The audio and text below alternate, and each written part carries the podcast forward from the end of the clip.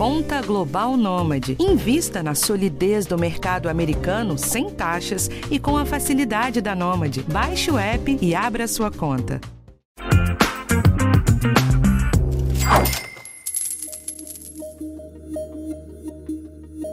Golpe do Pix, golpe do falso motoboy, golpe do WhatsApp, do cartão clonado, da falsa central telefônica do banco, do anúncio falso, da loja que não existe, golpe do celular roubado e desbloqueado. Você certamente já deve ter ouvido falar de algum desses, né? Com a pandemia, mais gente está usando meios de pagamentos digitais e por isso o número de golpes financeiros explodiu no Brasil. Os golpistas estão sempre de olho em oportunidades para atrair e fazer novas vítimas. A boa notícia é que, com alguns cuidados básicos, principalmente com as senhas, os dados pessoais e configurações de segurança do celular, podem reduzir bastante as chances de você ser enganado. E uma boa dose de desconfiança também é sempre bom. E hoje a gente mostra algumas dicas para você ficar bem afiado nisso. Eu sou Rafael Martins e você está no podcast Educação Financeira do G1. Para dar uma ideia da dimensão do problema, uma pesquisa recente da Confederação Nacional dos Dirigentes Logistas mostrou que 59% de quem usa a internet já sofreu algum tipo de fraude financeira no último ano. Isso representa quase 17 milhões de brasileiros. Os golpes mais comuns foram o não recebimento de um produto comprado pela internet, a clonagem do cartão do banco e aquelas fraudes por meio de telefonemas ou mensagens falsas. E recentemente tem chamado bastante atenção também os golpes envolvendo o Pix, mas antes da gente seguir, eu vou chamar o Darlan Varenga, que é repórter de economia aqui do G1, que tem acompanhado essa questão. E aí, Darlan, tudo bem? Oi, Rafa, tudo bem? Pois é, as mentes criminosas aproveitam sempre as novidades para atualizar velhos golpes ou criar novas maneiras de enganar as pessoas. E com o Pix foi a mesma coisa. Disponível 24 horas por dia e com custo zero para quem usa, o Pix tem sido um sucesso de adesão mas passou a ser alvo também de golpistas que se aproveitam da pouca experiência dos usuários com tecnologia, sobretudo os idosos. A tecnologia é nova, mas o método mais usado pelos criminosos para enganar as pessoas continua sendo a chamada engenharia social, que nada mais é que buscar um dinheiro fácil se fazendo passar por outra pessoa ou convencendo a vítima a revelar seus dados pessoais ou bancários, como explica o especialista em segurança Rafael Aceno. Ouve só. E o que a gente vê é que os ataques são os mesmos, eles só estão evoluindo as metodologias dos ataques, mas o, os, os alvos são os mesmos, são a pessoa final.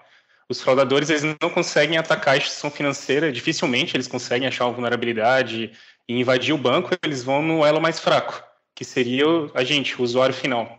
É, os fraudadores eles usam uma técnica chamada engenharia social. Essa técnica ele usa de persuasão, é, urgência, medo, às vezes até sedução, para te induzir a passar aquela informação, a confiar nele.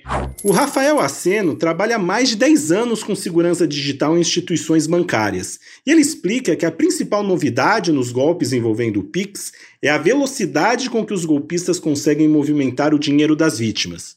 É, o Pix tem alguns agravantes. O primeiro é a velocidade da transação ela é muito rápida e, e, depois que o fraudador é, faz essa transferência, ele começa a passar para outros bancos, então até a gente conseguir recuperar isso seria muito trabalhoso. Uh, antigamente, com DET, TED e DOC, você tinha ali 30 minutos para conseguir cancelar aquela operação e seria mais difícil. E um outro agravante é que o Pix é 24 por 7, né? Antigamente, você não seria fraudado na sexta-feira, passaria todo final de semana sem perceber, e na segunda-feira é, seria debitado na conta do, do atacante, né? Você teria tempo para denunciar no banco e cancelar aquela operação. Hoje é 10 segundos. Bom, gente, mesmo que a chegada do Pix tenha coincidido com a explosão dos casos de golpes financeiros no país, os especialistas garantem que a tecnologia é segura e é fácil de ser usada. Mesmo assim, é preciso redobrar os cuidados com os dados pessoais e com a segurança digital. Os dados são o principal insumo para uma porção de armadilhas na internet pelo celular, então, Renato Blum, que é presidente da Associação Brasileira de Proteção de Dados, lembra que a pandemia acelerou o processo de digitalização da sociedade. Isso fez aumentar também o número de vítimas de golpe. A sociedade ficou mais digital, isso é um fato, todos nós, sem exceção. Nós tivemos aqui alguns atalhos. Antigamente era difícil você falar com algum executivo da empresa, hoje você fala, você acha no Telegram, por exemplo, você acha no WhatsApp, você acha em vários canais. Então, essa intensidade digital é uma das explicações, isso veio para ficar, sem dúvida. Hoje nós mandamos muito mais mensagens, interagimos muito mais, ficamos muito mais tempo na internet do que antes da pandemia. É, hoje é muito fácil você obter informações pessoais em função da disponibilidade e disseminação dessas informações, verdadeiras, inclusive. E é com base nessas informações que os fraudadores usam e tentam induzir a erro a vítima, o chamado aí, a chamada engenharia social. Bom, e para te ajudar, a gente levantou com os especialistas uma listinha de cuidados básicos para serem tomados para você se proteger dos golpes financeiros. Mas antes da gente falar das dicas, é bom a gente lembrar que a mais importante de todas é sempre desconfiar, principalmente com aquelas abordagens via telefone, por e-mail ou pelo WhatsApp. O Renato falou mais sobre isso com a gente. Desconfie de mensagens que têm anexos, que têm links, né, que têm direcionamento aí para é, sites que são desconhecidos ou que podem gerar suspeitas. Mas, acima de tudo, sempre desconfie quando o assunto for pagamento ou pagamentos digitais. Nós temos que refletir, pensar duas vezes. Isso aqui está certo, é para essa pessoa mesmo, o número está condizente, aquele boleto está é, relacionado àquela conta, aquele código de barras bate com o número que está naquele campo, etc. Enfim, ah, essa desconfiança positiva talvez seja a palavra de ordem. Então, não é porque ele sabe o meu endereço que é aquela pessoa. Não é porque ele sabe o meu CPF, o meu RG, é que eu vou, ter, vou dar credibilidade para aquela pessoa. Na hora de fazer Pix ou pagamentos, a dica de ouro do Rafael Aceno é conferir sempre todos os dados antes de fazer a transferência e ter certeza de que a pessoa que irá receber é quem ela está dizendo que é. Escuta só. O mecanismo de segurança do Pix é a tela de confirmação. O Pix, a chave Pix, ele é um apelido né, do seu nome, CPF, CNPJ, que ele vai bater, e a gente se conta, né? Que ele vai bater e se tiver certo ele vai fazer a transação. E o Pix, quando você faz um pagamento por uma chave, ele te mostra lá os últimos dígitos do CPF e o nome da pessoa. Então, se você bater e confirmar o chefe do CPF e o nome da pessoa, dificilmente você vai ser atacado. Você vai saber para quem você está pagando, para quem o dinheiro está indo. Então, se você receber uma mensagem pelo WhatsApp que algum parente pedindo dinheiro, a melhor a melhor estratégia seria você ligar para a pessoa, ouvir ela, conversar e depois sim fazer o pagamento. Já na hora de receber um Pix, o alerta é para nunca confiar só na palavra de quem está fazendo o pagamento e sempre conferir se o dinheiro entrou na conta, já que as transações são feitas praticamente em tempo real. Uma pessoa é, de má intenção, né, ela pode falar que o Pix está com problema e te mandar um comprovante de agendamento pelo WhatsApp falando, ó, oh, o Pix já foi, é o seu banco que está com problema, e depois ele pode cancelar esse agendamento, inclusive. Em meio à explosão de número de vítimas de golpes, a Febraban, que é a Federação Brasileira de Bancos, publicou uma cartilha com uma série de dicas para evitar prejuízo. As principais recomendações são algumas que a gente já citou aqui. Cuidar das senhas, nunca clicar em links desconhecidos, utilizar as ferramentas adicionais de segurança, como a biometria, por exemplo, e também habilitar o duplo fator de autenticação em aplicativos como o WhatsApp. E também vale lembrar nunca fornecer sua senha ou tokens fora do aplicativo ou do site oficial do seu banco. A ideia geral é não compartilhar dados pessoais.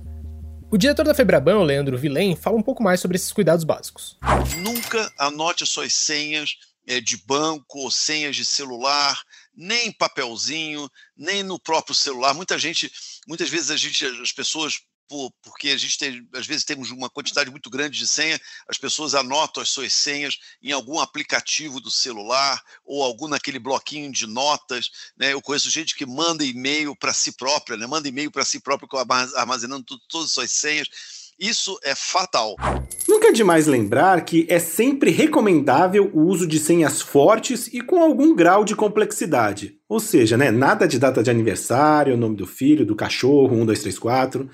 Outra dica importante é não repetir o código de acesso ao seu banco para uso em outros aplicativos, e-mails ou sites de compras. O diretor da Febraban reforça também o alerta de que nenhum banco pede senha ao entrar em contato com o cliente ou manda, por exemplo, motoboy para buscar cartão de volta. Ouve só. Telefonema de gerente de banco, telefonema é, do, de, se identificando como centro, sendo da central de atendimento do banco para pedir os seus dados. Desconfie sempre, não forneça, não dê seus dados, não, não, não faça isso. Né? O banco já possui todas as informações que ele necessita, ele já possui as informações do cliente. Os bancos nunca vão ligar para o cliente para pedir, pedir informações adicionais.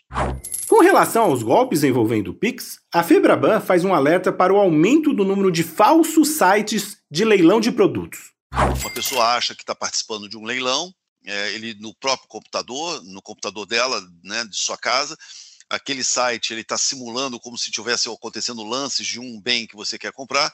E no final você se de declara, né, declara vencedor daquele leilão e ele te dá ali uma, uma chave Pix para você fazer é, um débito e te dá um prazo, em geral dá um prazo muito curto, falando, olha, você ganhou aqui o leilão, para ganhar o bem agora você tem 15 minutos, você tem 10 minutos agora para pagar o valor aqui nessa, é, nessa chave Pix ou qualquer coisa do tipo.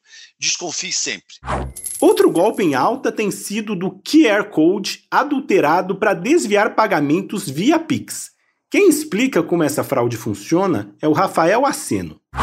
É muito comum a gente ver hoje em dia lives né, de cantores no YouTube com um QR Code lá para você fazer um pagamento.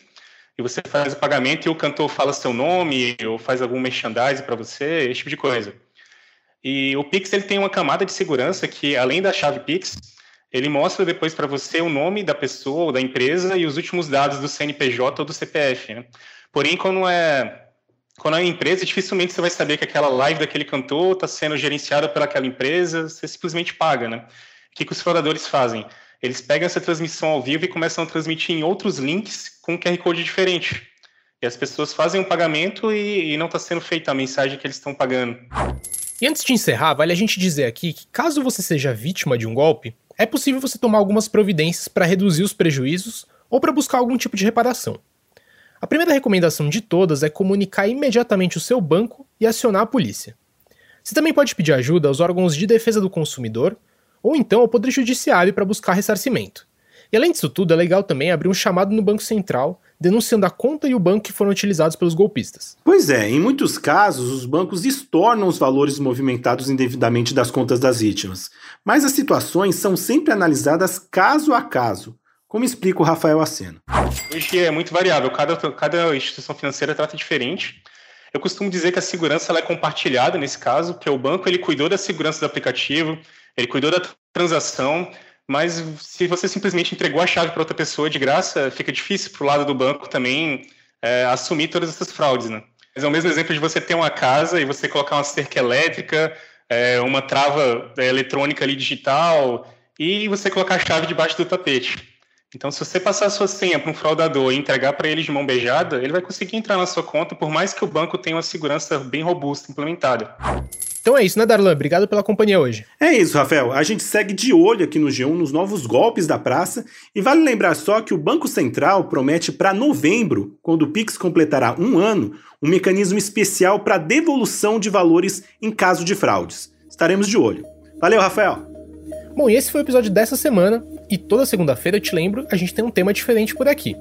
O podcast Educação Financeira está disponível no G1, no Globoplay ou na sua plataforma de áudio preferida. Então é aquilo de sempre, não deixa de seguir o podcast no Spotify ou na Amazon, de assinar no Apple Podcasts, de se inscrever no Google Podcasts ou no Castbox, ou então de favoritar a gente no Deezer. Assim você recebe uma notificação sempre que um novo episódio estiver disponível. Eu sou Rafael Martins e estou de volta na semana que vem. O roteiro é do Darlan Alvarenga, a edição é do Thiago Kazudowski e do Giovanni Reginato. Um abraço para você e até a próxima!